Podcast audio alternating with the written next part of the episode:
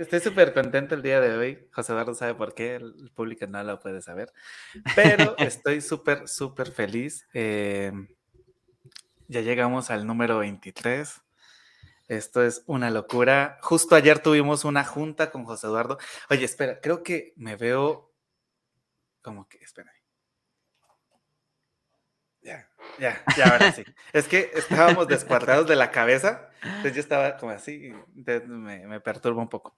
Eh, justo ayer estábamos hablando con José Eduardo de lo que hemos logrado hasta el día de hoy, con charlando entre artistas, de los invitadazos que hemos tenido, y pues qué bonito ha sido. Y de lo que se viene. Ahora sí, perdón, lo normal era, hola, ¿qué tal? Mi nombre es Jonathan Totena, esto es Charlando entre Artistas en compañía de... José Eduardo Acosta, muy buenas noches, eh, qué, qué, gusto eh, estar aquí esta noche, ahora sí con la presentación oficial. sí, ya, ya. Este, espero que estén disfrutando mucho de su Día de la Candelaria, los que son creyentes y saben bien que se celebra, porque la verdad es que yo no estoy muy seguro que se celebra, solamente sé que es de tamales. Entonces, buen provecho a todos. Espero que hayan disfrutado mucho sus tamalitos el día de hoy, que si se sacaron el muñeco con la rosca, hayan cumplido su promesa de los tamales. Oye, hablando de eso, yo me saqué varios muñecos y pues, ups. pues ya no. O sea, ya ya no se les dio el tamal a los que se los debía, porque pues después de hoy ya no vale, ¿no? No, ¿cómo no? Siempre es momento para un tamal. Siempre. y bueno, José Eduardo, eh, para los que nos están viendo el día de hoy, y pues ya vieron la publicidad y demás de este, de este bonito programa, pues hoy tenemos una invitada de trayectoria internacional, porque ya ha tenido pues varias presentaciones, no solo en México, no solo en varias partes de México, sino que también en Colombia. Y sé que en otros países, pero ahorita no me recuerdo que ella nos va a comentar ahorita cuando se conecte con nosotros, va a estar aquí presente. Y pues que viene también de una dinastía de arpistas, porque no es solo ella. O sea, muy grande, muy fuerte, de las más fuertes que hay en, no solo en Jalapa, sino en toda la región. La verdad es que sí viene con este bagaje bastante, bastante fuerte y pues que le hace justicia. La verdad es que sí le hace mucha justicia al nombre. Así que, pues, sin más preámbulos y antes de que se nos vaya, démosle una bienvenida calurosa a Francesca Filobello. Hola, buenas noches. ¿Cómo estás, Francesca? con, esa presentación me, enchina la Muy bien, muy contenta y pues muy honrada de estar aquí con ustedes en esta plática que estoy segura que, pues bueno, se nos va a ir el ratito sin sentir. Vas a ver que sí. Oye, pues qué gusto, la verdad es que yo tengo el, el honor de conocer a Francesca Filobello desde hace muchos, muchos, muchos, muchos años. Y poco a poco yo, yo he visto cómo, cómo, el nombre de Francesca Filobello pasó, pasó de ser solamente así de, ah, sí, Chesquita, a ser la maestra Francesca Filobello, la arpista, promotora cultural y un largo etcétera. Entonces, ¿qué te parece si para empezar y para todo nuestro público que tal vez no es de aquí de la región o que no está muy involucrada en en el Son Jarocho, que nos cuentes un poquito de quién es Francesca Filobello.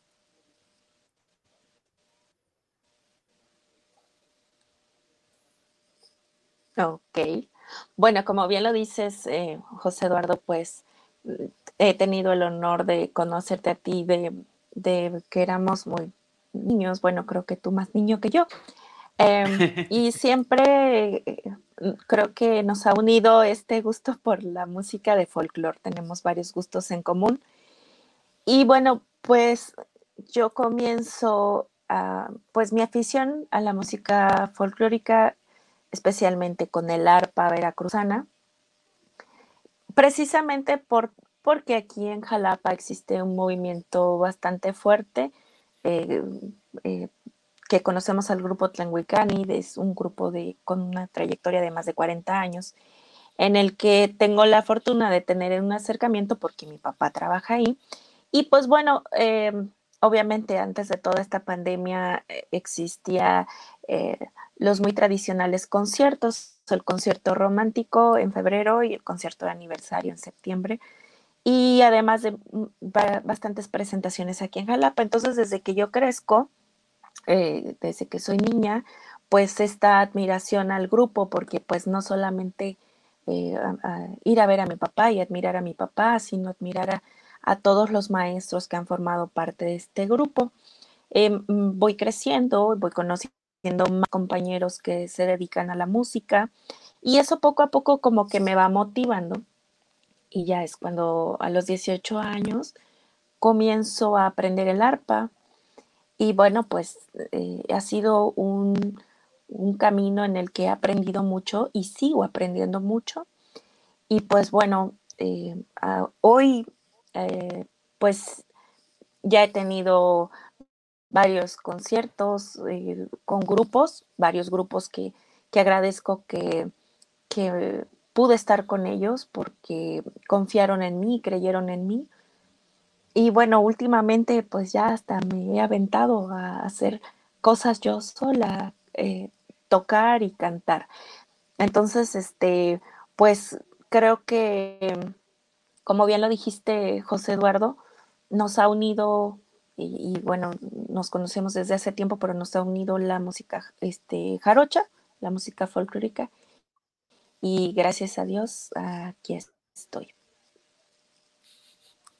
Súper, súper genial. Eh, les quiero contar un poquito de cómo conocí a Francesca. Nosotros nos conocimos hace ya siete años aproximadamente. Fue por allá por el año 2015. Recién yo llegué aquí a, Jalapa, tuve un viaje a Veracruz, más exactamente a Puerto, ¿cómo se llama el que está al lado de Veracruz? Ah, el que no es Veracruz, pero... Boca del Río. Boca, del, Río. sí. Y ahí, ahí, nos, ahí tuve como que el privilegio de conocer a Francesca junto con su papá. O sea, era, era ahí los dos. Me acuerdo que nos sentamos en el, en el mismo teatro y empezaron a cantar este, este son jarocho de la risa.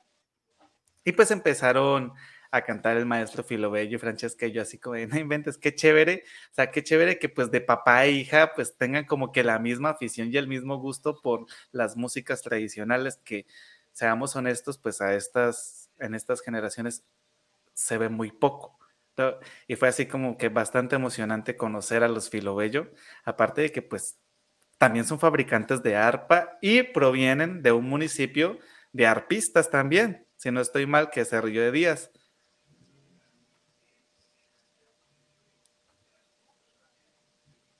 creo que tenemos un lag. Eh, como bien lo dices. sí, sí, sí, continúa. Parece que yo estoy teniendo problemas de conexión, pero voy a tratar de continuar. Y, no te preocupes. Y, sí, realmente yo mucho eh, ese viaje este, eh, iba, bueno, iba el grupo Tlenguicani, íbamos algunos invitados ahí en el autobús y venías clases maestro de la Rosa y justo él nos, nos presentó como, o sea, él te presentó como su alumno y pudimos convivir un poco. Después creo que aquí en Jalapa nos vimos algunas, algunas ocasiones en algunos festivales y más adelante, bueno, pues tuve el honor de estar contigo en la maestría, en donde, bueno, ya pudimos eh, compartir más y, estrechar más la amistad. Y bueno, yo, sinceramente, Jonathan, yo dije, o sea, Colombia, un país en el que también existe mucha arpa, que ve un chico de Colombia acá Veracruz a aprender nuestra arpa, pues es, pues es también un honor, ¿no? Es algo muy especial porque entonces allá también reconoce nuestra música y es país que, que, de veras que, ama mucho la música de arpa. Entonces sentí esa parte interesante de, de ti y pues mira, seguimos aquí y ya eres nacionalizado jalapeño. casi, casi, casi, casi. ¿Qué más quisiera que ya? Pero pues aún falta un poquito, porque sí, la verdad sí admiro mucho la música tradicional mexicana y la música jarocha está de locos, está muy genial en arpa. Para los que nos están escuchando o nos están viendo que no conocen de la música del son jarocho, los invito a que se den una pasadita porque está de locos y hay muchas propuestas bastante buenas. Sí. ¿Algo que quieras comentar, José Eduardo? Porque em, no he hecho más sino hablar. Pues a mí me da curiosidad justo cómo fue este acercamiento que dices que a los 18 años tú dijiste, ¿sabes qué? Si me gusta, yo quiero estudiar arpa. ¿Cómo, fue que, que de un momento a otro tú dijiste, ¿sabes qué? Yo esto es a lo que me quiero dedicar.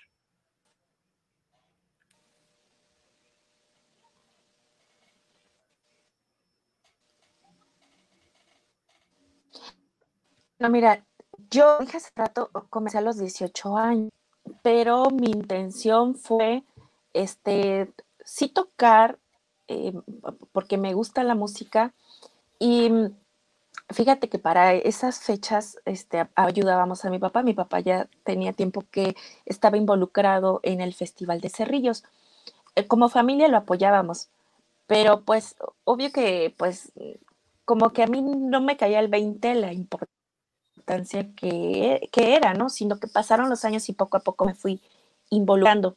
Em, ahí, en ese festival, yo vi muchos jóvenes aproximadamente de mi edad, otros un poquito mayores, otros menores, pero todos ellos eh, ejecutaban algún instrumento. Y creo que eso fue también lo que a mí me motivó y decir, bueno, eh, tocan esos chicos, esos muchachos, tocan y, me parece excelente, yo quiero ser como ellos.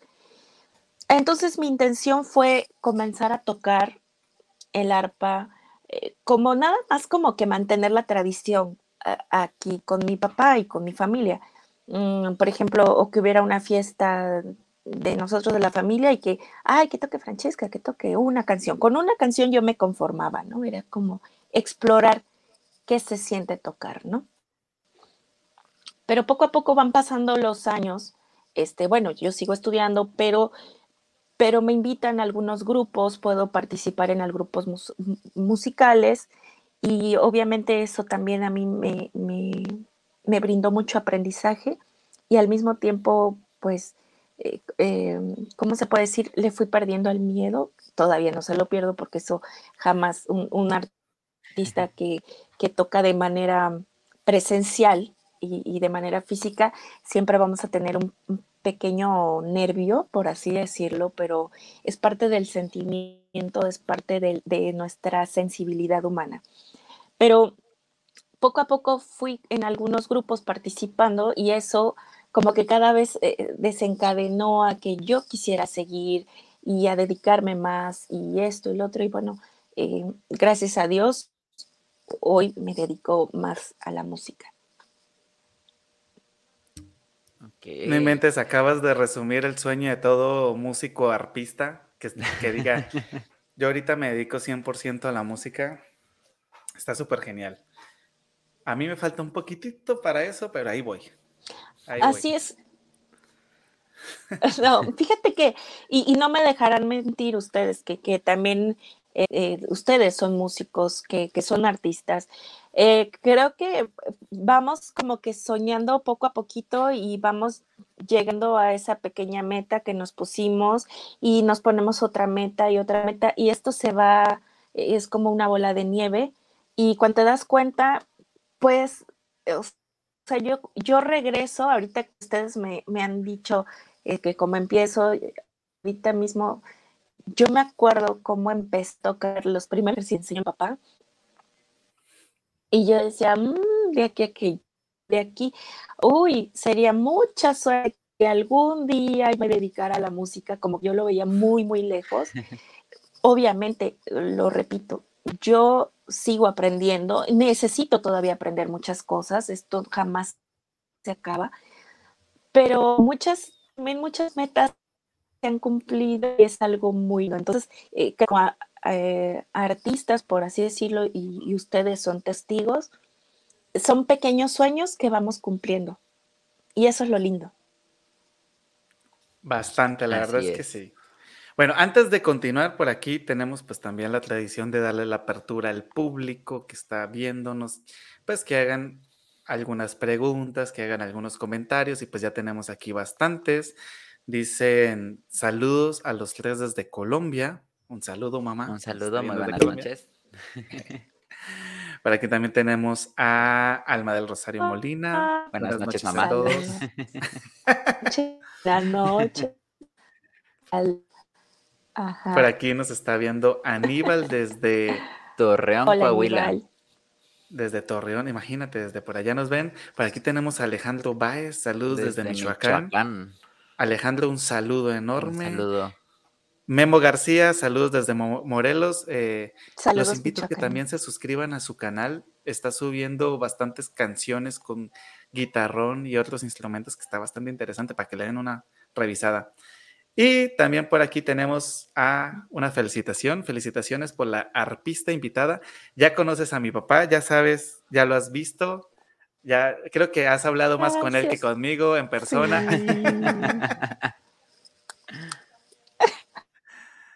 Desde Paz de Ariporo. Sí, sí, tuve el honor de conocerlo. Y mira, ya tenemos aquí la primera pregunta de nuestros charleros. Ay Dios, ya asesinando desde el principio. Magdi Castellanos nos pregunta si algún día te gustaría interpretar música colombiana, especialmente el joropo.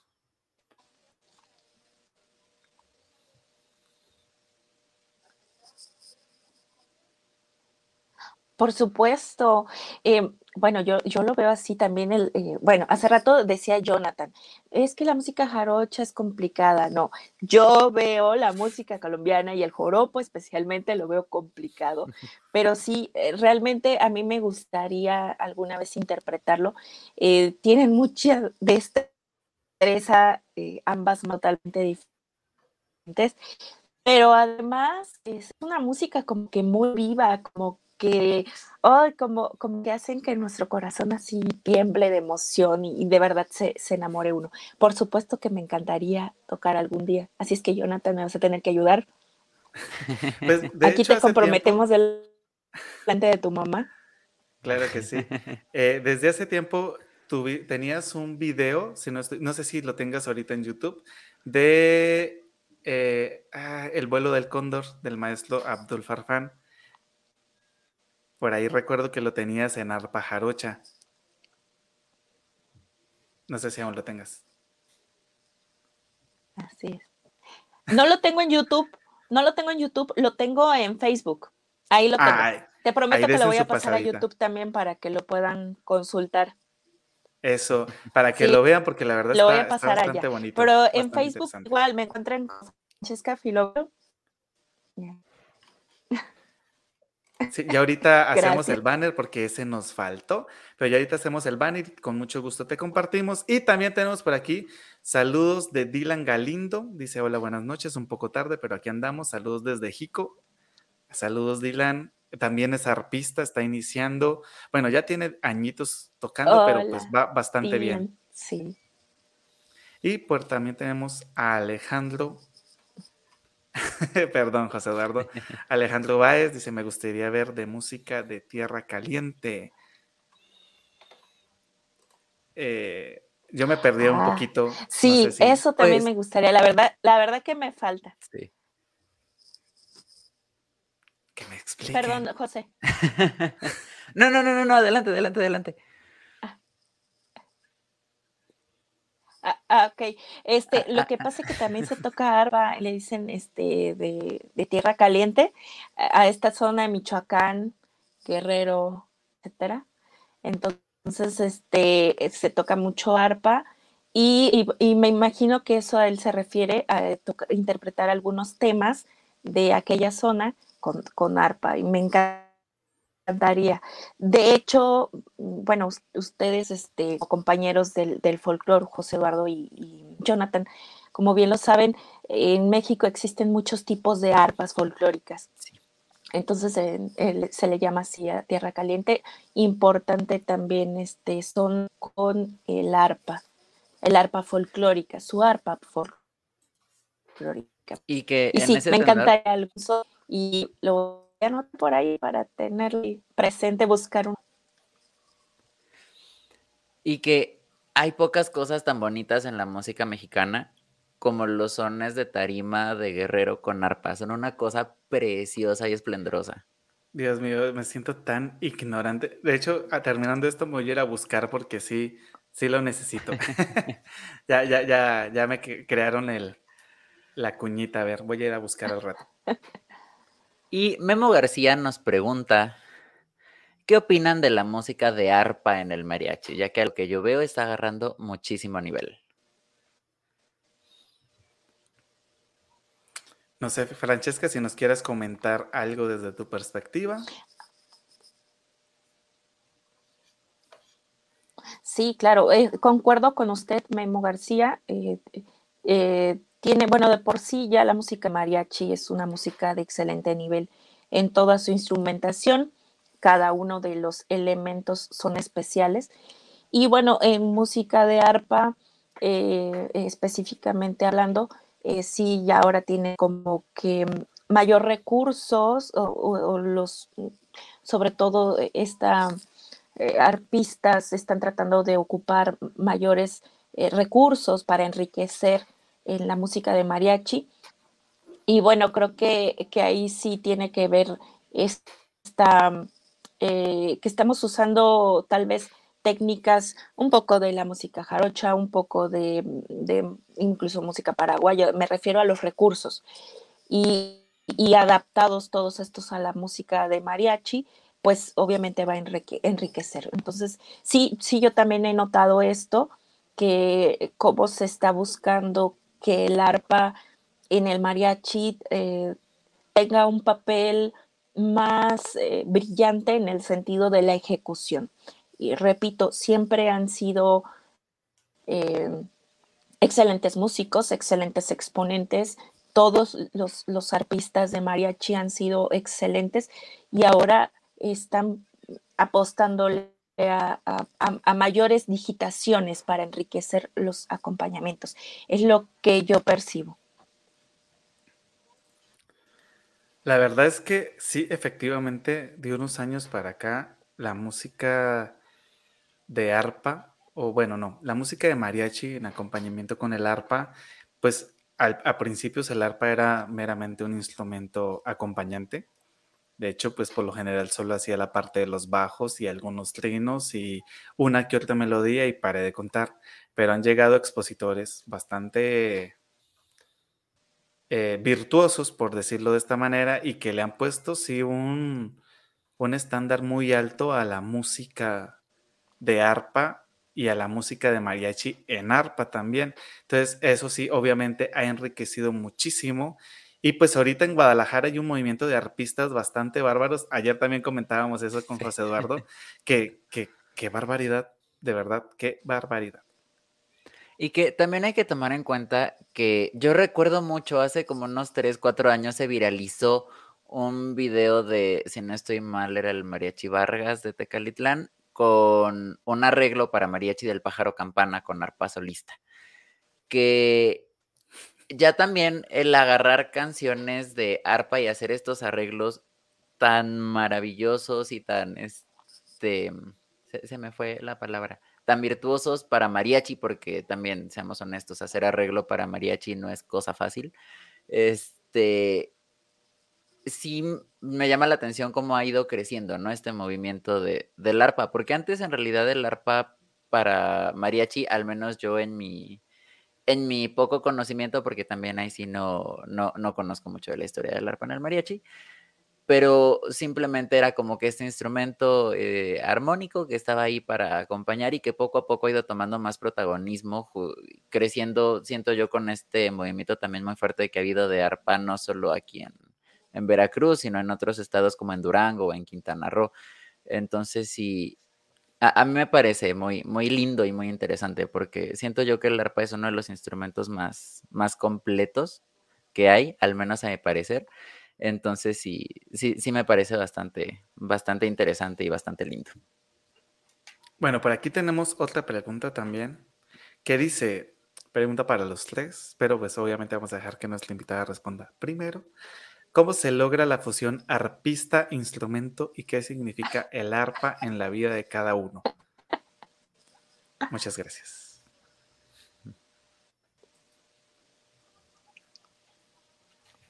Ay, qué bonita, qué bonita pregunta, muchas gracias. Em, bueno, yo lo siento así. Em, eh, a ver si lo puedo expresar bien. Yo siento cada vez que toco el arpa, yo lo estoy disfrutando. Entonces, eh, realmente no es un trabajo, realmente es algo que me, a mí me gusta y lo estoy haciendo para mí y interpreto algo para mí. Entonces, creo que cuando se logra como eh, esa, esa forma de, de entender la música, sea arpa o sea el instrumento que sea, cuando nosotros como intérpretes le ponemos esta tal vez ternura o esta sensibilidad, es donde se pudiera dar esta fusión entre el intérprete y el instrumento, en este caso en el arpa. Y eh, se me olvidó la última parte, Jonathan, ¿me puedes poner la última parte de la pregunta? Ah, ¿qué, significa el arpa en nuestras vidas? Ajá. en la vida de cada uno. Ok, en mi vida, eh, como, como, bien lo, dijo José Eduardo, he tenido la fortuna de, crecer con, varios exponentes de arpa cercanos a mi vida. Entonces, para mí, el arpa, yo lo puedo decir que el arpa ha sido parte de mi crecimiento y parte de mi familia así lo veo. Para mí, así yo lo pudiera decir. Mejor dicho. Les toca a ustedes responder, chicos. No, ya no quiero. ya, que digo. Ah. Eh, no sé, José Eduardo, ¿quieres responder? Ah, ¿yo primero? Sí, tú primero. Ok, híjole. Pues yo como tal, la verdad es que Mm, sí aprendí a tocar arpas y de hecho aquí tengo mi arpa que de hecho fue fabricada por el maestro Juan Filobello.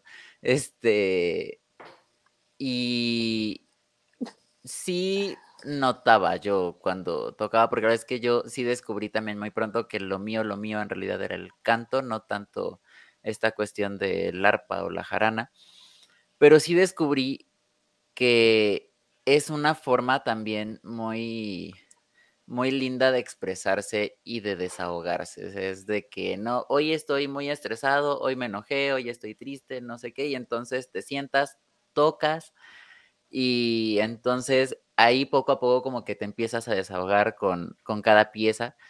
Y la verdad es que sí, es, es bastante lindo. Y como dice Chesca, es independientemente del instrumento, cuando uno encuentra este, este punto de, conexión con la música y con el arte en general es que uno dice, ok, ya, ya somos uno, ya puedo, este, como convivir plenamente en el arte y con el arte y ahora sí que ser el arte y se me hace bastante, bastante lindo, bastante pleno, es, es una sensación muy linda.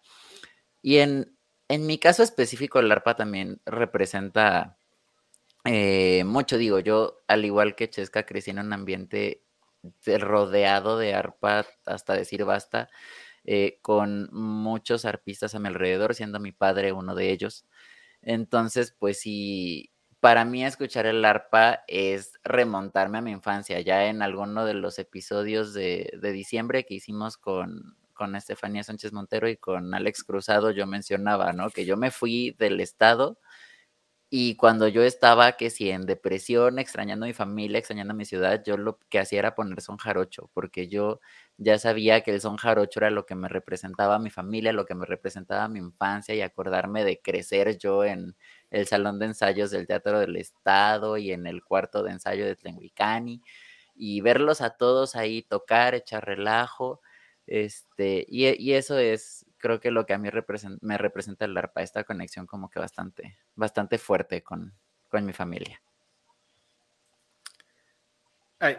Ay. Necesitamos otro Jerry, definitivamente. El Jerry que tenemos no está sirviendo para nada. Eh, bueno, eh, me toca a mí responder. Eh, voy a tratar de ser lo más breve posible porque todos me conocen que hablo demasiado. Bueno,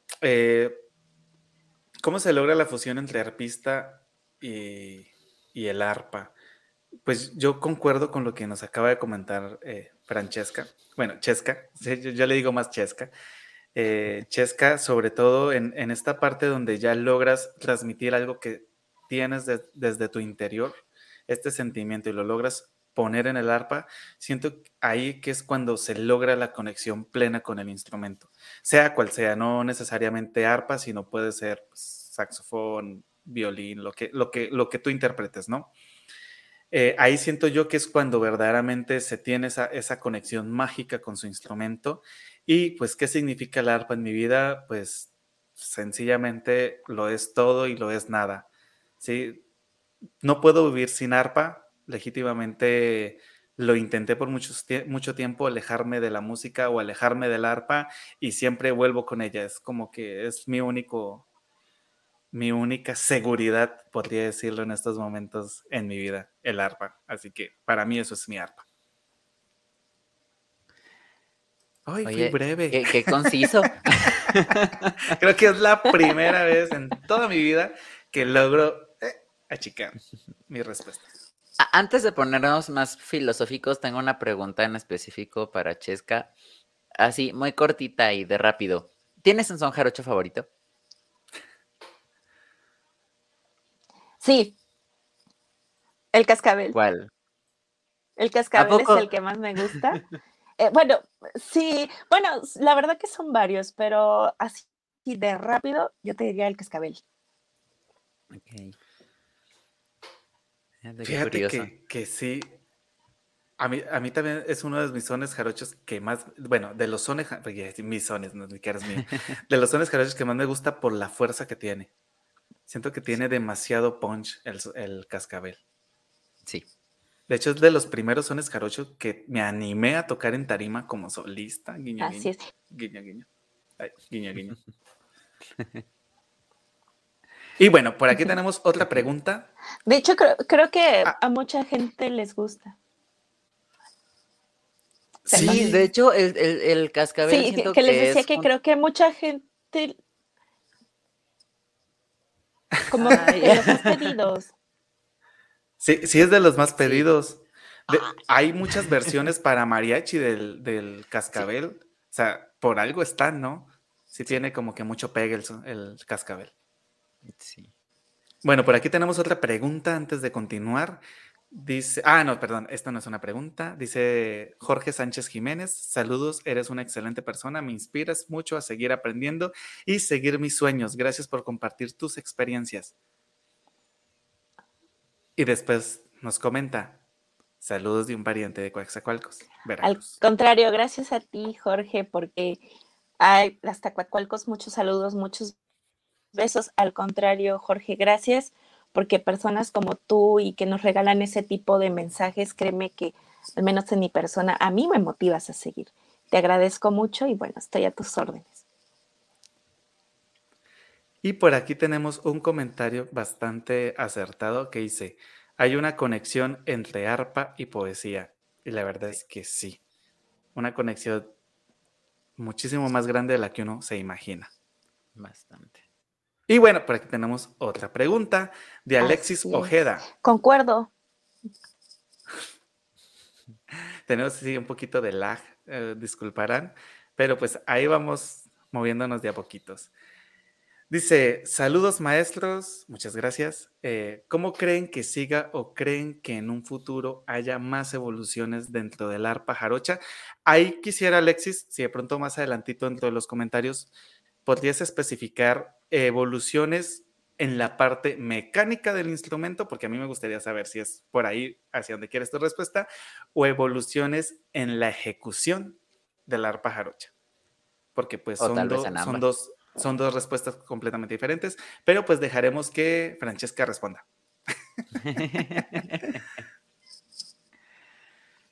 andan con todo hoy los Bueno, en lo que nos aclara Alexis, por cierto, saludos a Alexis. Sí, sí, sí. Alexis este, es un, amiguito de que ya tiene bastante tiempo, que también le gusta la música. Y bueno, Alexis, te saludo. Eh, bueno, no sé si sea en el sentido que yo te estoy entendiendo. Creo que te refieres a esta parte de, em, de que un son jarocho no se quede tan tradicional y que existan arreglos musicales eh, o, como arpistas que vas haciendo más recursos. Finalmente, todo es, eh, todo va evolucionando poco a poco. De hecho, cuando un maestro le enseña un son jarocho a su alumno, él no, no va a pasar tal y cual tiene, lo, lo está eh, aprendiendo. El mismo alumno va a hacer algún recurso o algo diferente que va a enriquecer o va a evolucionar el son jarocho. No sé si es a la parte que te refieres. Y bueno, tratamos de conservar los sones eh, o tratamos de preservar nuestra música jarocha, pero es imposible. Entonces ya, ya nada es totalmente estático, ya nada es totalmente este, tradicional, porque a todo esto viene también cambios eh, de manera física en el arpa, cambios en la tecnología también, las formas de que se grababa un, un disco en, en, los años 70, en los años 80, la forma como se hacía una grabación es muy diferente a la manera actual. Entonces, sí, sí va habiendo evolución, siempre va a haber evolución, simplemente al, pasar de, un maestro a su alumno, por ejemplo, que, yo tenga un alumno y le esté pasando el cascabel, eh, obviamente que ya ese alumno no va a tocar el cascabel como yo lo toco. Ya desde ahí, eh, cada persona le va poniendo algo y es precisamente también lo que enriquece la música el que cada intérprete está haciendo su estilo, está haciendo sus propias ideas, las cosas que le parecen bonitas, agradables al oído, desde ahí ya va evolucionando y bueno, se va enriqueciendo. No sé si por ahí era, este, no sé si ya escribió. Y bueno, también ustedes, este, Jonathan y José, ayúdenme. pues, pues fíjate que con lo que comentas, pues sí, todo, todo tiene una evolución, ¿no? Eh, hablo desde mi perspectiva, que es la música llanera, que fue con la que crecí. O sea, la música llanera que escuchábamos en los noventas no es la misma música que se escuchaba en los 2000, no es la misma música que se escuchó en el 2010 en adelante y no es para nada la misma música que se escucha en el 2020 hacia acá. Eh, hablo de que no es la misma música en la parte de la interpretación, del sentimiento, de que armónicamente ya no es lo mismo, hay muchos cambios, tanto melódicos como armónicos, pero sigue habiendo la misma estructura de arpa, cuarto, maracas y bajo. Sí, que es como que de alguna forma esta resistencia a, dejar lo tradicional, que pues, son los instrumentos típicos, al igual que dentro de la música jarocha, pues sigue habiendo esta resistencia en la cuestión de que se sigue conservando pues el arpa, la jarana, y bueno, ahora la inclusión del bajo a partir de, que se hizo popular el bajo eléctrico, ¿no? Pero, y el requinto, se sí decía que me faltaba uno. Entonces, pienso yo que aunque esté, aunque hayan ciertos cambios, como lo dijo Francesca, que cada quien interpreta el son jarocho como quiere, porque pues a fin de cuentas no está escrito en piedra, tan, o sea, seamos honestos aún así hay una evolución y siempre va a haber una evolución. Es, es imposible parar con esto de la evolución. Entonces, también eh, una de las arpas, siento yo, más evolucionadas que hay ahorita es la del arpa jarocha.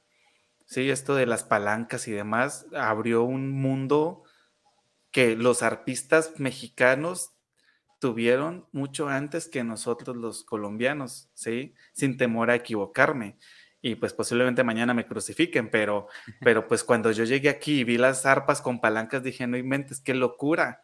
Y es una completa locura pues ver los cambios. Y ya aquí tenían años tocando con palancas, ¿sí? estoy hablando que eso fue en el 2015. Obviamente ya ahorita hay arpistas llaneros barbarísimos que tocan con palancas y demás, pero pues siento yo que los primeros fueron, al menos dentro de la música folclórica latinoamericana, siento yo que fueron los mexicanos. Así que ustedes ya están evolucionando desde hace muchísimo. Sí. Ok, dice por aquí, claro, maestros, totalmente de acuerdo. Y sí, a eso me refería. Ah, perfecto, Alexis.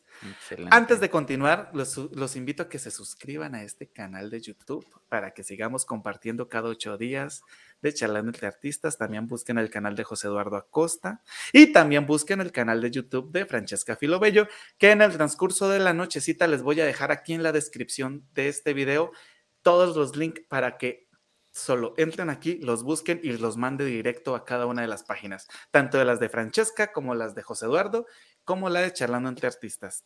Y pues gracias por dejar su bonito like y compartir. Así es. Y por aquí tenemos otra pregunta, José Eduardo, ¿quieres leerla? Eh, claro, Magdi Castellanos nos pregunta, ¿cómo consideran que es su sello musical artístico? Mm. Oiga, madre, bájele tantito. no, no, no. Está bien, está bien, porque mira, vamos haciendo aquí el debate y vamos a entre todos nos vamos a ayudar. Muy bien. Bueno, mi sello musical, ¿cómo lo consideraría? Muy buena pregunta. Em, yo considero que mi sello musical sí tiene que ver mucho, a, mí me gusta mucho la música jarocha, es lo que trato de interpretar, este, lo principal, aunque sí toda la música mexicana me gusta. Y como qué sé yo, bueno, también tratamos con, mi papá y con mi hermana, eh, pues eh, tener un sello especial en cuanto a buscar, que la verdad nos cuesta trabajo a veces aquí entre nos, pero, tratamos de poner eh, voces a, primera, segunda voz y, y, las tesituras de, ahora sí, como voz de mujer, pues porque hace varios años cuando nosotros comenzábamos, había pocas compañeras que, tocaban y que cantaban. Entonces, creo que parte de esto también importante es em, tratar de interpretar el son eh, acomodado a nuestra tesitura como, como mujer. Pero sí, tratamos de hacer son jarocho y obviamente tengo bastante influencia del grupo Tlenguicani, aunque también eh, eh, es, un respeto muy grande a lo que le tengo a todo el trabajo que ha hecho Tlenguicani y me encantaría que algún día también dijeran, ay, sí, toca como Tlenguicani, sí, sí, sí. Entonces e, es, un, respeto y admiración muy grande a todos los maestros que, están en Tlenguicani, que también ya se retiraron de Tlenguicani, se jubilaron. Eh, de verdad que ahora estar en, en esta parte, ellos son mi escuela, y son mi ejemplo a seguir. Y sí, obviamente tengo mucha influencia de ellos, aunque trato que aún así algo sea mío.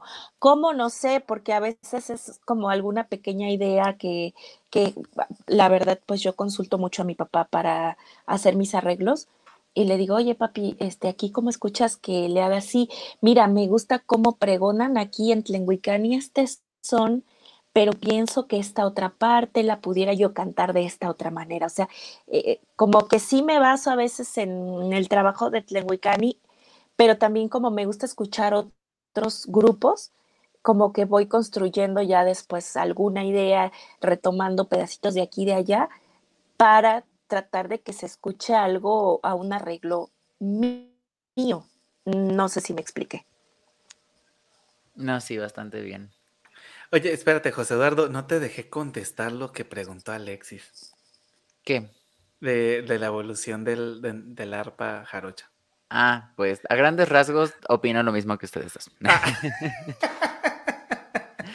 es que es, algo que no, que no puede parar, o sea, la evolución va a estar ahí siempre. Eh, y pues ustedes dos lo ejemplificaron de una forma bastante, bastante elocuente. ok. Bueno, eh, ¿cómo consideras que es tu sello artístico musical, José Eduardo? Yo considero que todavía no tengo un sello artístico. Todavía estoy en, su creación, todavía estoy en, la búsqueda de, mi sonido como tal. Estoy experimentando con, con, cosas que me gusta hacer, que no me gusta hacer, cómo me gusta que suenen las cosas. Este, entonces apenas eh, andamos en, ese camino. Pregúntenme de aquí a unos cinco años y tal vez ya, ya, ya sea más fácil responder. es que sí, también estás jovencito. Sí. Sí, aún estás iniciando, sí, tienes toda la razón. Y pues eh, lo que a mí considera mi sello artístico, pues la verdad,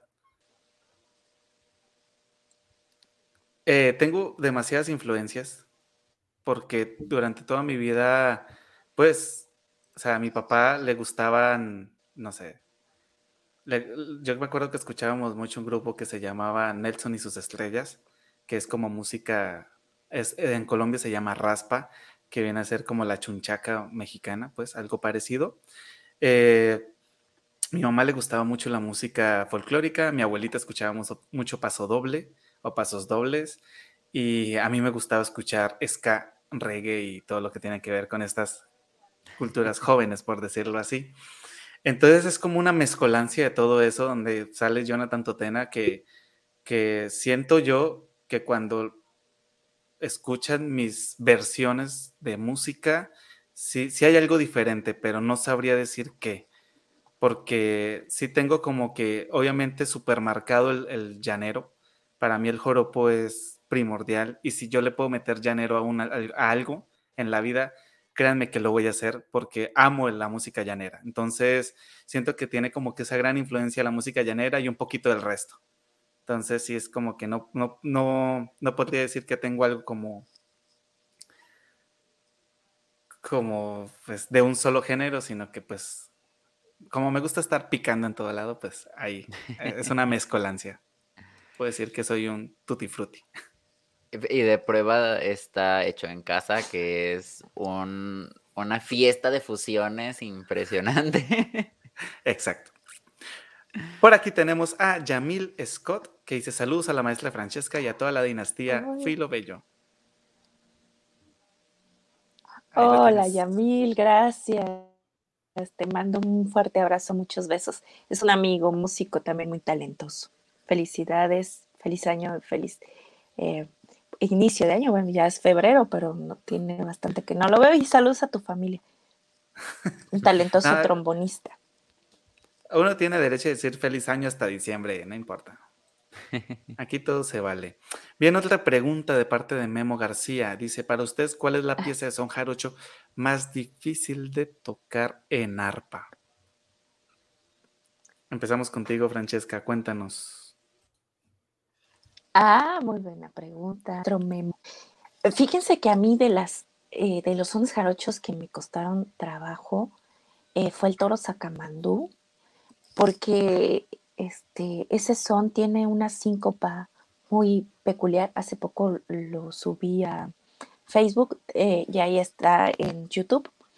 Y si lo puede escuchar, es, le decimos es como que atravesado entonces eh, fue uno de los sones que me costó trabajo comprender o más bien em, eh, descifrar. Y pues trato ahí en ese video, bueno, pues toco y canto. Entonces, este, también entrarle a cantar a ese toro, este, realmente parece que, voy toreando porque como que luego a veces no le encuentro ni por dónde, ni por dónde, pero fue, por, la rítmica que tiene, por eso. Órales. José Eduardo, para no irte a mochar al final. No, pues para mí todos. Yo, si algo nunca pude tocar en arpa fue, son jarocho. Jamás, nunca lo logré. Entonces, ahí sí, para mí, yo al son jarocho en específico le tengo un respeto un poquito mayor, porque ese sí fue, fue un reto que, que nunca pude, nunca pude superar. Este, ya y poco a poco fui aprendiendo cosas, sones mal tocados, pero que ya me los aprendí. Este, pero sí, eh, para, mí el son jarocho, justo porque el bajeo, yo me aprendí primero a tocar arpa paraguaya, canciones paraguayas, entonces me acostumbré mucho al bajeo paraguayo y después hacer el cambio al bajeo jarocho, para mí fue, fue, fue un golpe muy duro. Y bueno, desde mi experiencia, tengo, tengo dos momentos donde tuve conflicto con dos sones jarochos en mi vida. El, primero fue recién llegué a México en el 2015, que fue el La Bamba. Para mí, La Bamba me sacó canas. O sea, yo sufría cuando el maestro me ponía a ensayar La Bamba, el maestro Alberto de la Rosa. Y lo, o sea, lo que más me costaba es, es, esa, lo voy a decir, no se enojen, es con todo el cariño, pero es esa manía de los arpistas mexicanos de no hacer pausas. O sea, eso de andar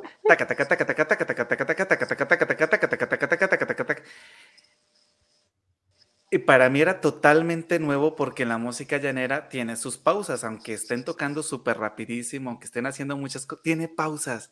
Entonces, el hecho de que yo no tuviera pausas al momento de tocar son jarocho para mí era, ese fue el primero.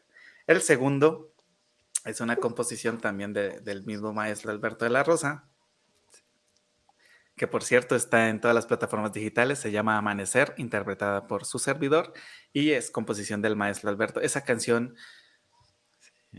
a la onda, está complicadísima, me costó mucho trabajo montarla y sobre todo me costó mucho trabajo dar, a mi parecer, a entender lo que el maestro quería dar a entender cuando la compuso. Sí, o sea, darle como que cada notita el valor que el maestro le puso al momento de la composición fue lo que más trabajo me costó. Entonces, siento que esos dos, Amanecer y La Bamba, para mí son como que mis dos piedritas en el zapato, que pues bueno, ya, ya las toco, pero sí me costó muchísimo trabajo. Y obviamente, aislando la parte de la cantada. Eh, no coordino. Si canto, me cuesta mucho trabajo tocar fluido como me gustaría a mí tocar. Oye, Chesca, y tú como, como maestra, ¿cuál ves que es el son que más se le complica a tus estudiantes?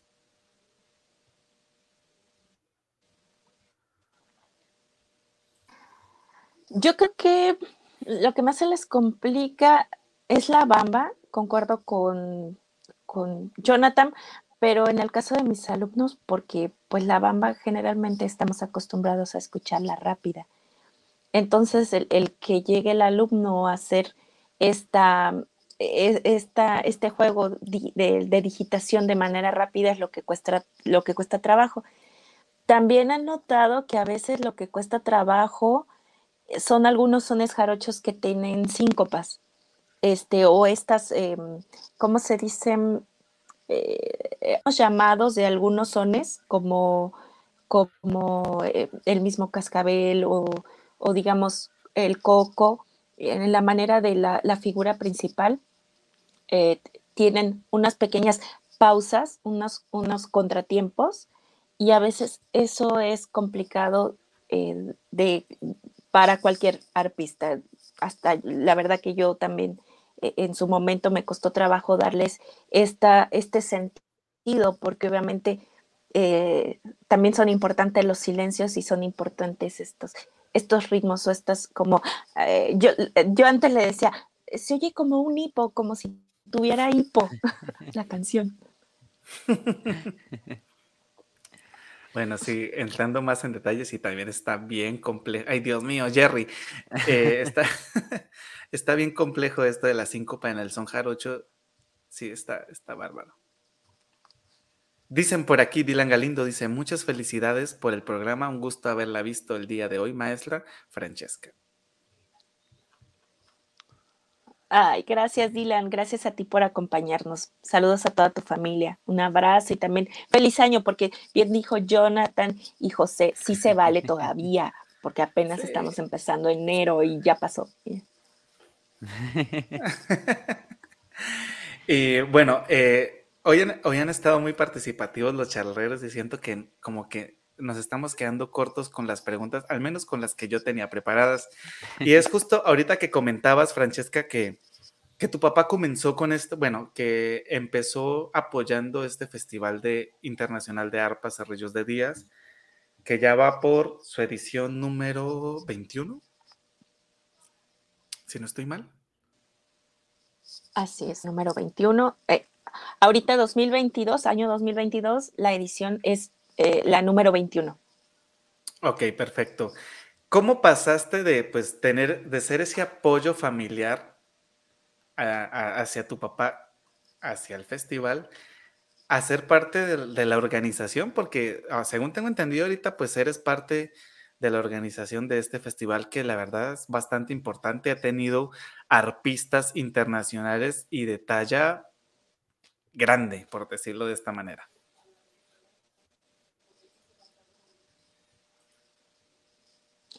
Bueno, para empezar, todos los compañeros que han asistido son importantes, todos son igualmente importantes, igualmente eh, eh, virtuosos, igualmente de, talla internacional, eh, todos quienes nos han acompañado a lo largo de estos 21 años.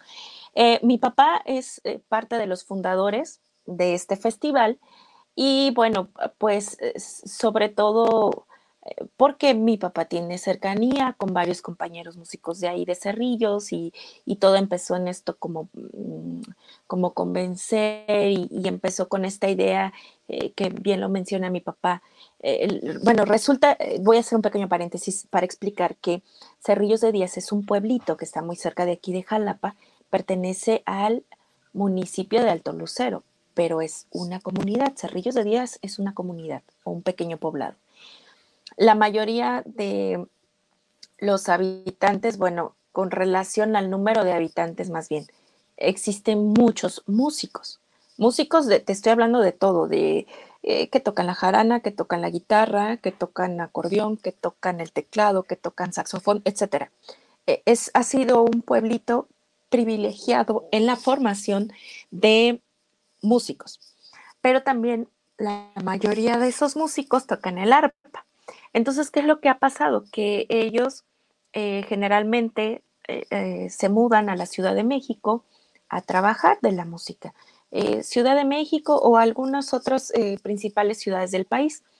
Entonces, todo esto surge con la idea de, que decía mi papá, bueno, ahora vamos a, mostrarle al pueblo lo, que hacemos los músicos. Es un evento del pueblo para el mismo pueblo porque como mencionaba mi papá, algunos, pues sí, sabemos que, que Sutano, Fulano son músicos, pero nunca hemos podido disfrutar de su arte. Entonces esta idea era como para, para traer estos talentos al pueblo. Eh, surge en fechas de carnaval, ¿por qué? Porque generalmente en Ciudad de México estas fechas, que, es, eh, se le llaman eh, las fechas de carnaval, coinciden con las fechas de Carnaval de Veracruz. Hay poco trabajo allá en Ciudad de México, entonces aprovechan las familias o los músicos a venir a visitar a sus familias y de paso se quedan en el carnaval del pueblo porque es un pequeño eh, carnaval que se presenta, que también más adelante voy a hablar de esto, es una pequeña combinación de carnaval urbano y carnaval afromestizo. Entonces, bueno, pues vienen los músicos y por eso en estas fechas este, se ha hecho en, años pasados. Y bueno, ¿cómo, ¿cómo se va dando el paso? Lo que pasa que comienza mi papá a, a ser parte o a organizar estos festivales, parte de los fundadores, eh, pero pues yo estaba este, niña, un poquito más, un poquito más niña de lo que me vean, ¿no? Eh, era, era yo niña. Entonces, como que, pues sí, o sea, yo veía un evento de arpa y como lo dije desde hace, hace ratito, siempre me gustó la música de arpa, pero, pero no tenía yo la, la, eh, la visión de lo importante que es culturalmente. Poco a poco voy creciendo y me voy involucrando más a ayudar a organizar. Y como dices, hoy formo parte del comité organizador, que han habido ediciones en las que hemos contado con la presencia de hasta 30 grupos en, el, en un solo día. Eh, hubo un año, sí se rompió, que creo eran 35 grupos que tocaron ahí en Cerrillos. Entonces ya no solamente se, se, ha cerrado a que toquen los músicos de Cerrillos, se ha abierto a que vayamos a tocar músicos de aquí de Jalapa, de Coatepec, de Jico. Han venido también muchos maestros de otros lugares, eh, tanto de aquí de México como de otros países, pero todos, todos ellos, eh, todos los que han participado han enriquecido mucho el festival porque eh, lo que platicábamos hace rato con la pregunta este, sobre el sello musical, es que cada intérprete tiene su sello, entonces eso es lo que siempre ha hecho muy rico el Festival de Cerrillos. Muy buena respuesta. Y pues no sé, José Eduardo, si tú tengas alguna pregunta. Pues sí, justo eh, continuando con esta historia de, del Festival de Cerrillos, eh, ¿tú has visto eh, crecer a la comunidad de arpistas, no solo en, en Cerrillo, sino aquí en Jalapa, que en los últimos años como que ha crecido de una forma muy exponencial y ya cada vez hay más maestros, cada vez hay más escuelas. ¿Tú cómo, ves este, cómo has visto este proceso? En, en tus ojos, ¿cómo, ¿cómo ha ido, cómo se ha ido construyendo?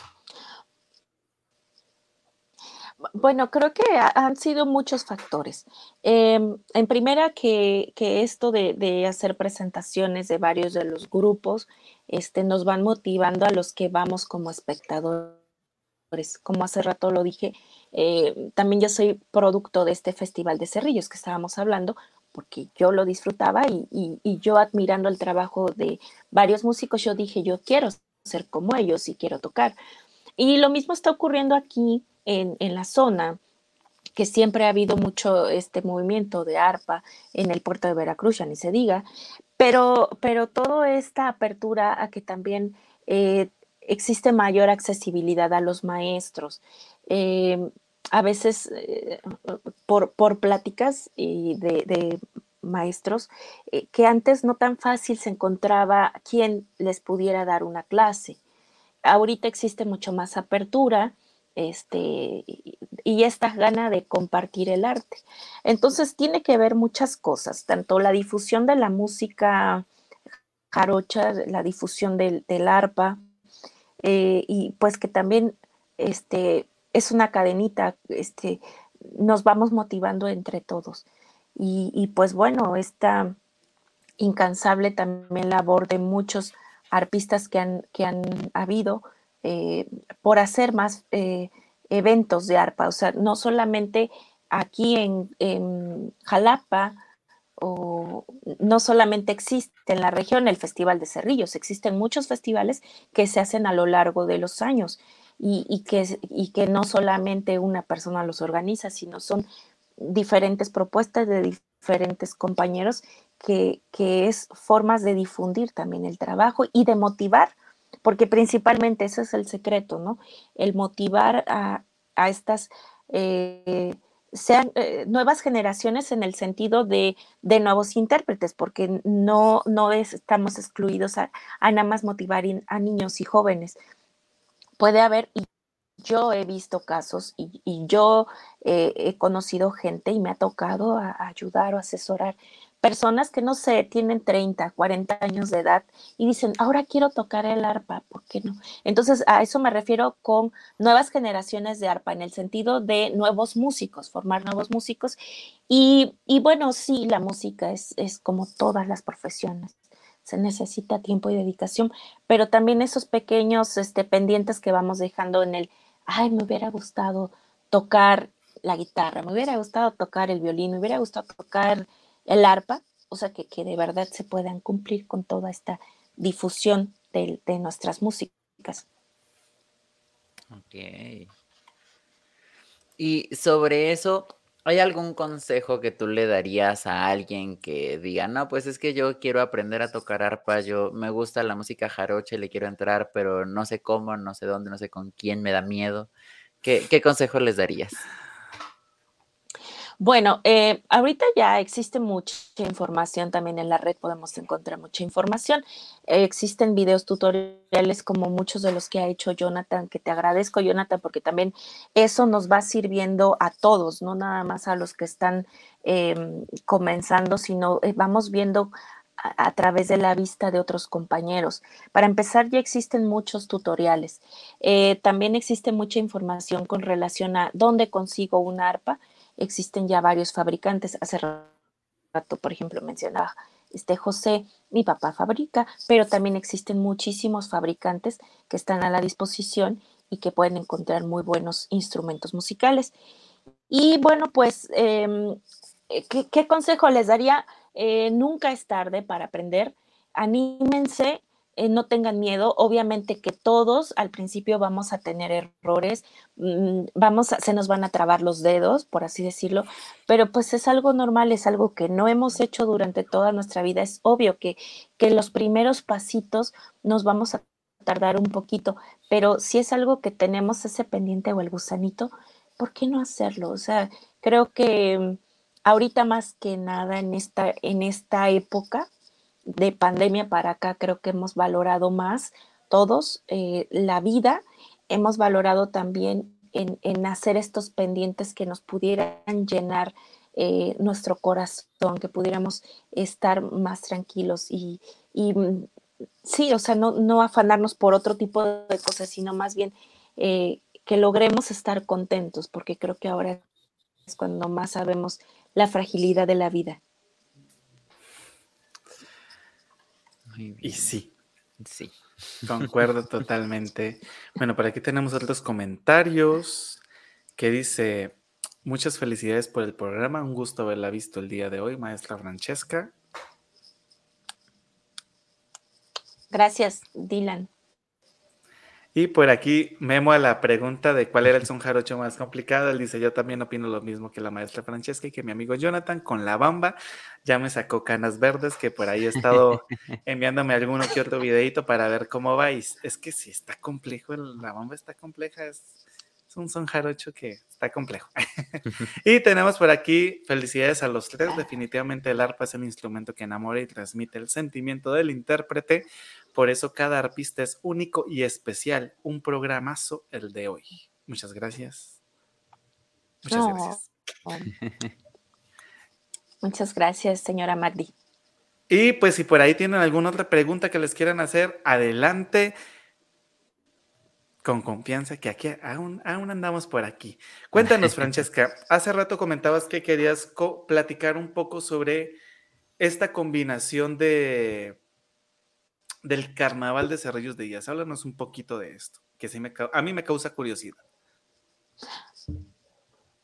Bueno, lo que pasa que en esta zona, em, que es eh, Alto Lucero, abarca eh, Alto Lucero, Tepetlán, eh, me parece también Aulinco, o sea, hay pequeñas poblaciones que eh, es un carnaval muy especial. Es un carnaval el cual eh, los danzantes, bueno, hay danzantes, se ponen máscaras, la mayoría de toro o de animales, y bueno, hacen una, según estudios de antropólogos, etcétera, son, son carnavales de mucha tradición porque se refieren o hacen alusión a la, a la época de los españoles, etcétera, toda esta carga histórica y cultural que traemos, ¿no? Entonces, en esta zona de la, cañada, le llaman así la cañada del Barlovento, que entre ellos está Cerrillos de Díaz, hacen este carnaval muy peculiar. Este, se disfrazan, eh, sus disfraces son eh, telas muy coloridas, tienen una capa y, telas muy coloridas, les decía, con estas máscaras de madera, penachos o sombreros adornados y van zapateando. También un carnaval muy conocido es el de Tío Diego, Alto Tío Diego, que es muy cerca de Cerrillos. Y bueno, pues entonces esta tradición está muy arraigada en Cerrillos de Díaz. Eh, una de las principales ventajas, que como en Cerrillos de Díaz hay muchos músicos, pues ahora estas comparsas las acompañan músicos, eh, o sea, con música en vivo, pero música con arpa, con guitarrón, con jaranas, con guitarras, incluso llevan acordeón, eh, percusiones, y van bailando y van danzando en todas las casas. A cambio les dan en cada casa, les dan eh, dinero, les pueden dar un poco de, caña este, y algunos alimentos. Entonces, te decía yo que es, este, este se le llama el carnaval afromestizo. Está combinado con el carnaval urbano. El urbano es el que tiene que ver con la coronación de una reina y hay princesas y hay un rey feo, etcétera. Eh, ese se le llama el carnaval urbano, que es como el de eh, Veracruz Puerto.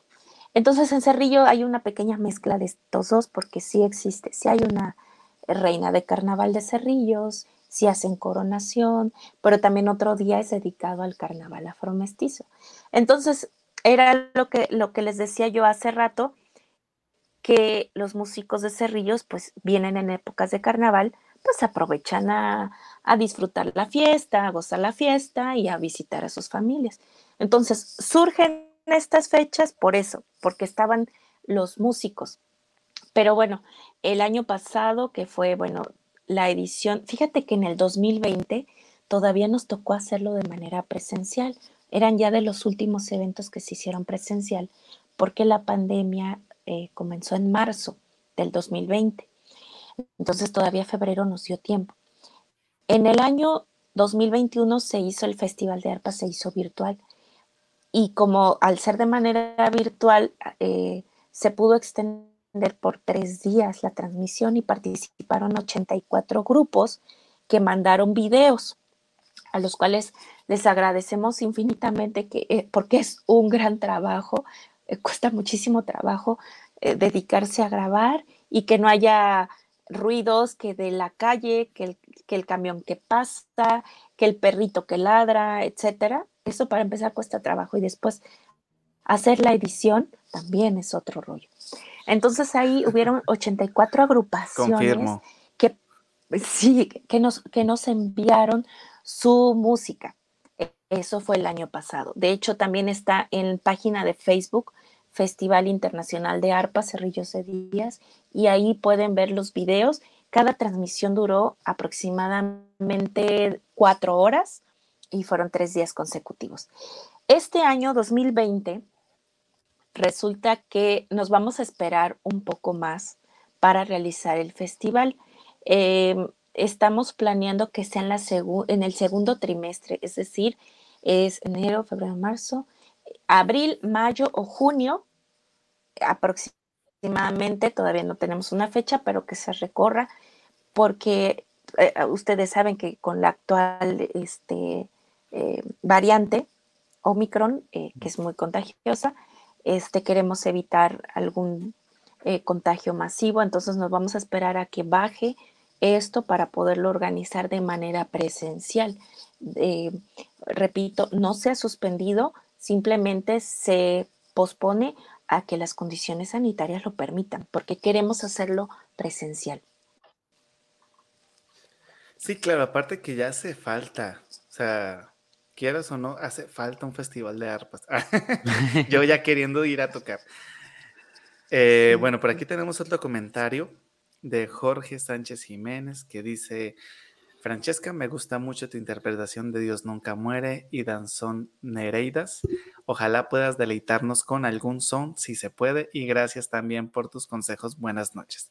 Bueno, ahí sí quiero hacer un comentario y es que YouTube es una plataforma muy estricta con licencias y permisos de derechos de autor. Entonces, por esa razón es que pues no hemos no les hemos comentado a nuestros invitados músicos que nos deleiten con una pieza musical durante el programa. De todas maneras, ya saben que aquí en la descripción del canal, aquí en la descripción de este video, les voy a dejar directamente el canal de Francesca para que vayan, se suscriban a su canal y escuchen absolutamente todos los videos que ella tiene sin ningún problema. Pero pues en esta transmisión sí nos nos cuesta un poquito de trabajo eso. ¿Listo? Espero que nos entiendan, pero pues aquí estamos con toda la actitud.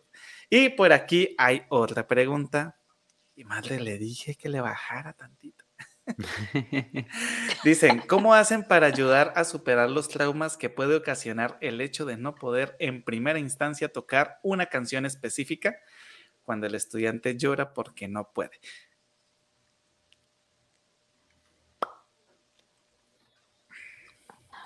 Bueno, pues sí, como ella bien lo dijo, este, pueden ser, pueden ser traumas. Eh, de hecho, eh, creo que a todos nos ha pasado en algunas ocasiones meter la pata, como decimos acá en México, equivocarnos, pero también depende mucho de la actitud de nosotros. Es más bien aprender a, que, a sobreponernos sobre esa mala situación. Eh, también, obviamente, Em, pues no sé, cuando otra vez volvemos a tocar, nos, nos recuerda a, ese, a esa mala experiencia. Pero también por otra parte es decir, soy humano, eh, también puedo errar, no, soy una máquina y ahora lo voy a, volver a interpretar con mucho corazón, con muchas ganas y obviamente pues salir más preparados, ¿no? Pero, pero en la parte emocional eh, como ella bien lo dijo, puede ser un trauma, pero también depende de nosotros en dejar que sea un trauma para nosotros o mejor convertir esa mala experiencia en un gran aprendizaje y decir, me pasó, pero ya lo superé, pero puedo ya ahora tocarla bien, pero eh, voy a estudiar más y etcétera. Entonces, eh, depende, creo que, de nuestra actitud ante, ante esos malos momentos. Sí, fíjate que aquí quiero compartir pues una experiencia que he tenido con mis estudiantes, mm, tanto mis estudiantes en la escuelita como mis estudiantes en, en particular, por decirlo así. Y es que, pues, o sea, siempre, siempre hay una pieza musical que te causa conflicto, que te hace sufrir, diría Memo, que te saca canas verdes. Pero algo que yo le digo a mis estudiantes es, bueno, primero, pues hay que hacerlo lento, ¿no? O sea, no, las carreras no queda sino el cansancio. Uno. Dos, eh, justo como comentaba ahorita Francesca, ¿no? ¿Cómo voy a tomar ese pequeño fracaso de no poder interpretar la pieza? Si lo voy a tomar para mal y ya de plano me retiro de esto, o si lo tomo como un peldaño para poder escalar y seguir subiendo, ¿no? Entonces yo siempre les digo a, mis chicos que, que los músicos así yo me robo las palabras de Iron Man de sus películas, somos como mecánicos, ¿no? Todo lo podemos arreglar, todo lo podemos solucionar. Cuando estamos en una pieza musical tenemos la ventaja que se puede solucionar sobre la marcha y que no tiene que ser específicamente idéntico a como lo está interpretando otra persona, porque pues también va el sello personal. Entonces tenemos la ventaja de que por en muchas ocasiones nuestro cerebro va más rápido de lo que estamos interpretando. Entonces, no sé si a Francesca también le pase, pero por ejemplo, en mi caso, uno está tocando algo y ya está imaginándose qué va a tocar después de ese algo que está haciendo en ese momento. Entonces, es como poder ver, ir a futuro, por decirlo así, ir solucionando los problemas que se nos van atravesando. Entonces, cuando yo les digo eso a ellos y como están tan metidos ahorita con toda la cultura pop de, pues, de los superhéroes y demás, los peladitos se meten así en su, en su viaje de, ok, si Iron Man puede, yo también puedo. Entonces ya automáticamente les cambias el chip de que, ok, fracasé, pero entonces, ¿qué puedo hacer para mejorar y ya no volver a cometer ese fracaso? Entonces es, es, es como que lo que yo hago con ellos, les, así, les, lavo un poquito el cerebro para que, pues para que no decaigan, porque eso es lo que normalmente pasa. Y sobre todo a mí me hubiese gustado cuando yo era pequeño que me hubieran dicho algunas palabras así cuando fracasaba en la parte musical, porque sí es muy, muy complicado y sí te deja traumadillo y es difícil y hay que ir a terapia. Entonces, si lo puede uno evitar, mejor. Sí. Pero bueno, Francesca, eh, cuéntanos alguna anécdota que te haya sucedido, que haya marcado tu historia como artista para bien o para mal. O para las dos. Creo que cada una, cada experiencia es única y cada vez que estoy en un escenario es única esa situación y cada una me marca. Em, yo sí quisiera decir la primera. La primera vez que yo me subí al escenario, fui muy emocionada. Estaba mi papá, tocó conmigo y mi hermana tocó conmigo, pero yo toqué el arpa. Y fue muy emocionante. Ay, ustedes que, que bueno, pues son cercanos a mí, me conocen. Yo soy muy emotiva y, y, creo que vuela una mosca y me da ganas de llorar. Entonces, este, realmente estaba yo muy emocionada la primera vez que yo toqué. Toqué en Cerrillos de Díaz, precisamente en, un festival de arpa, ahí hice mi debut. Eh, fue muy importante para mí, porque importante por el evento, en, la cuestión de, la familia que hace rato les platiqué, pero también emotivo porque eh, yo cuando iba a los conciertos, yo admiraba a los maestros y, esa, eh, esa admiración nunca dije, yo voy a ser así, no, o sea, yo los admiraba y disfrutaba su música, pero yo jamás por aquí me pasó que yo lo pudiera hacer. Entonces, en esa primera presentación que me di cuenta que ahora yo estaba arriba del escenario y que también lo podía hacer, fue muy emotivo. Eh, me salió bien, me acuerdo, no me equivoqué. este, pasé muchos nervios, las manos me sudaron, pero sí al final, ay, me dieron ganas de llorar y lloré de la emoción. Entonces, por eso se vale, porque fue la primera vez. Sí, fue la primera vez y pues de ahí detonó todo lo que ahorita he hecho. Por eso es especial, porque de ahí eh, gracias a Dios hoy estoy aquí con ustedes platicando. Mira, ¿quién iba a pensar? ¿Quién iba a pensar que hace añitos esa presentación te iba a traer el día de hoy a charlar entre artistas? Y pues bueno, como todo, como todo lo bueno tiene un inicio y tiene un final. Muchísimas gracias, Francesca. Hoy se nos pasó, estamos muy mal, José Eduardo, necesitamos volver a lo tradicional. Se nos pasó agradecerte al inicio del programa por haber aceptado esta invitación. Eh, la verdad, mm. eh, te tengo muchísimo aprecio y pues sobre todo tanto a ti como a tu yo artístico y como a tu trayectoria, la verdad los admiro muchísimo. Eh, esperamos que haya más Francesca Filobello para rato. ¿sí? Que sigas compartiendo tu música con nosotros, que nos deleites con tus videos. Y pues de verdad, muchas gracias por estar aquí con nosotros hoy en Charlando entre Artistas en este episodio número 23. También por aceptar sin pensar, porque pues sabemos que pues que es un proyecto nuevo y pues el hecho de decir, sí, sí, yo voy y sin saber qué, qué está pasando. Entonces, pues muchísimas gracias, Francesca. No sé si José Eduardo quiere añadir algo más. Eh, pues lo mismo, de verdad, muchas gracias por, por aceptar estar con nosotros esta noche, por venir a charlar tantito con nosotros. Yo también tengo, pues como dije al inicio, tengo una amistad contigo de bastantes años. Hemos tenido bastantes experiencias juntos y la verdad es que creo que nunca nos habíamos detenido a platicar este tipo de cosas, entonces también se me hace eh, muy lindo poder tener este, esta excusa para sentarnos, platicar tantito y hablar de, de, cómo nos ha marcado el crecer rodeados del ARPA, el crecer del son jarocho. Y pues la verdad es que yo te admiro mucho, te quiero mucho. Y de verdad para mí es un honor haberte tenido aquí en el programa esta noche. ¿Algo que quieres agregar, Francesca? Gracias a ustedes. Eh, eh, sí, por supuesto. Eh, principalmente gracias a ustedes que me tomaron en cuenta. Son unos chicos que también yo admiro mucho porque desde tiene tiempo yo he visto lo dinámicos que son eh, tratando de hacer propuestas, etcétera, tanto eh, de parte individual como en conjunto. Y bueno, desde que empezó el programa Charlando entre Artistas, eh, sí he visto algunos capítulos, no los veo en vivo, pero algunos capítulos sí me los, por curiosidad, ahora qué están haciendo, qué está haciendo y José Eduardo. Y sí me he metido por curiosidad.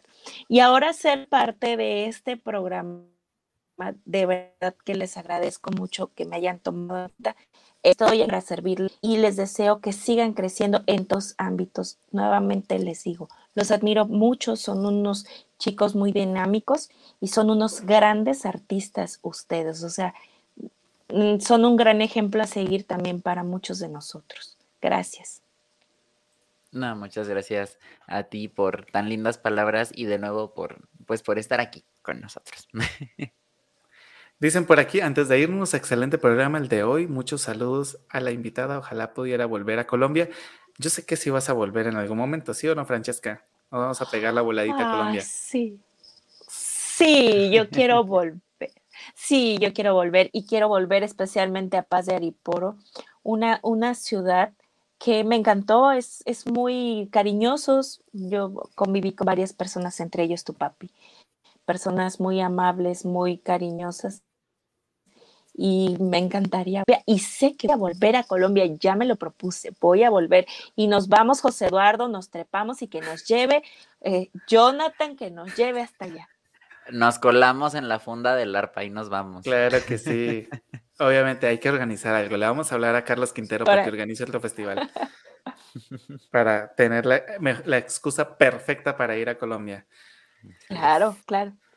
Bueno, queridos charleros, eh, este ha sido un programa bastante dinámico, la verdad me divertí muchísimo. Creo que nunca en estos siete años, Francesca, nunca nos habíamos sentado a platicar de lo que platicamos el día de hoy. Es muy grato aprender mucho de, ustedes, porque pues también cada programa aprendo mucho, tanto del invitado como de José Eduardo, y pues me voy así como que con el, el alma llena la noche de hoy. Muchísimas gracias.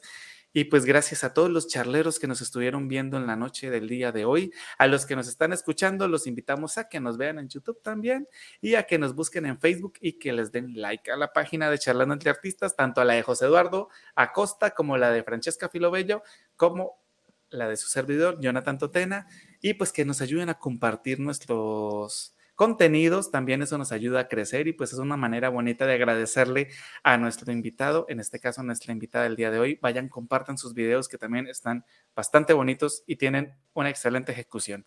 Y pues para nuestra invitada del día de el siguiente miércoles, ya decir el día de mañana, para el siguiente miércoles tenemos una gran invitada, José Eduardo, háblanos un poquito de ella de un gran invitado, el maestro Levi Landaverde, un compositor del norte de nuestro Perdón. país. ya hasta me puse eh, rojo. va a estar aquí con nosotros platicándonos un poco de sus experiencias. Recientemente, hace un año, si no estoy mal, eh, compuso el soundtrack de una película eh, que ahorita, de hecho, lo pueden buscar en, en plataformas digitales. Buscan Levi Landaverde y ahí lo van a encontrar. Entonces, eh, va a estar con nosotros platicando un poquito sobre él, sobre su trayectoria. Entonces, va a estar, va a estar muy interesante. Perdón, Levi, te cambié. O sea, lo siento. Es que leí Levi, no sé por qué me fui, ya, ya mejor me callo. Entonces, nos vemos la siguiente semana con este gran invitado. Aquí les ponemos Levi Landaverde para que nos acompañen, estén con nosotros. Y pues esto fue todo por el día de hoy. 2 de febrero del año 2022, 2222. Y tuvimos una grandísima invitada. Así que muchísimas gracias por vernos. Nos vemos el próximo miércoles. Esto fue Charla entre Artistas. Hasta luego, bonita noche.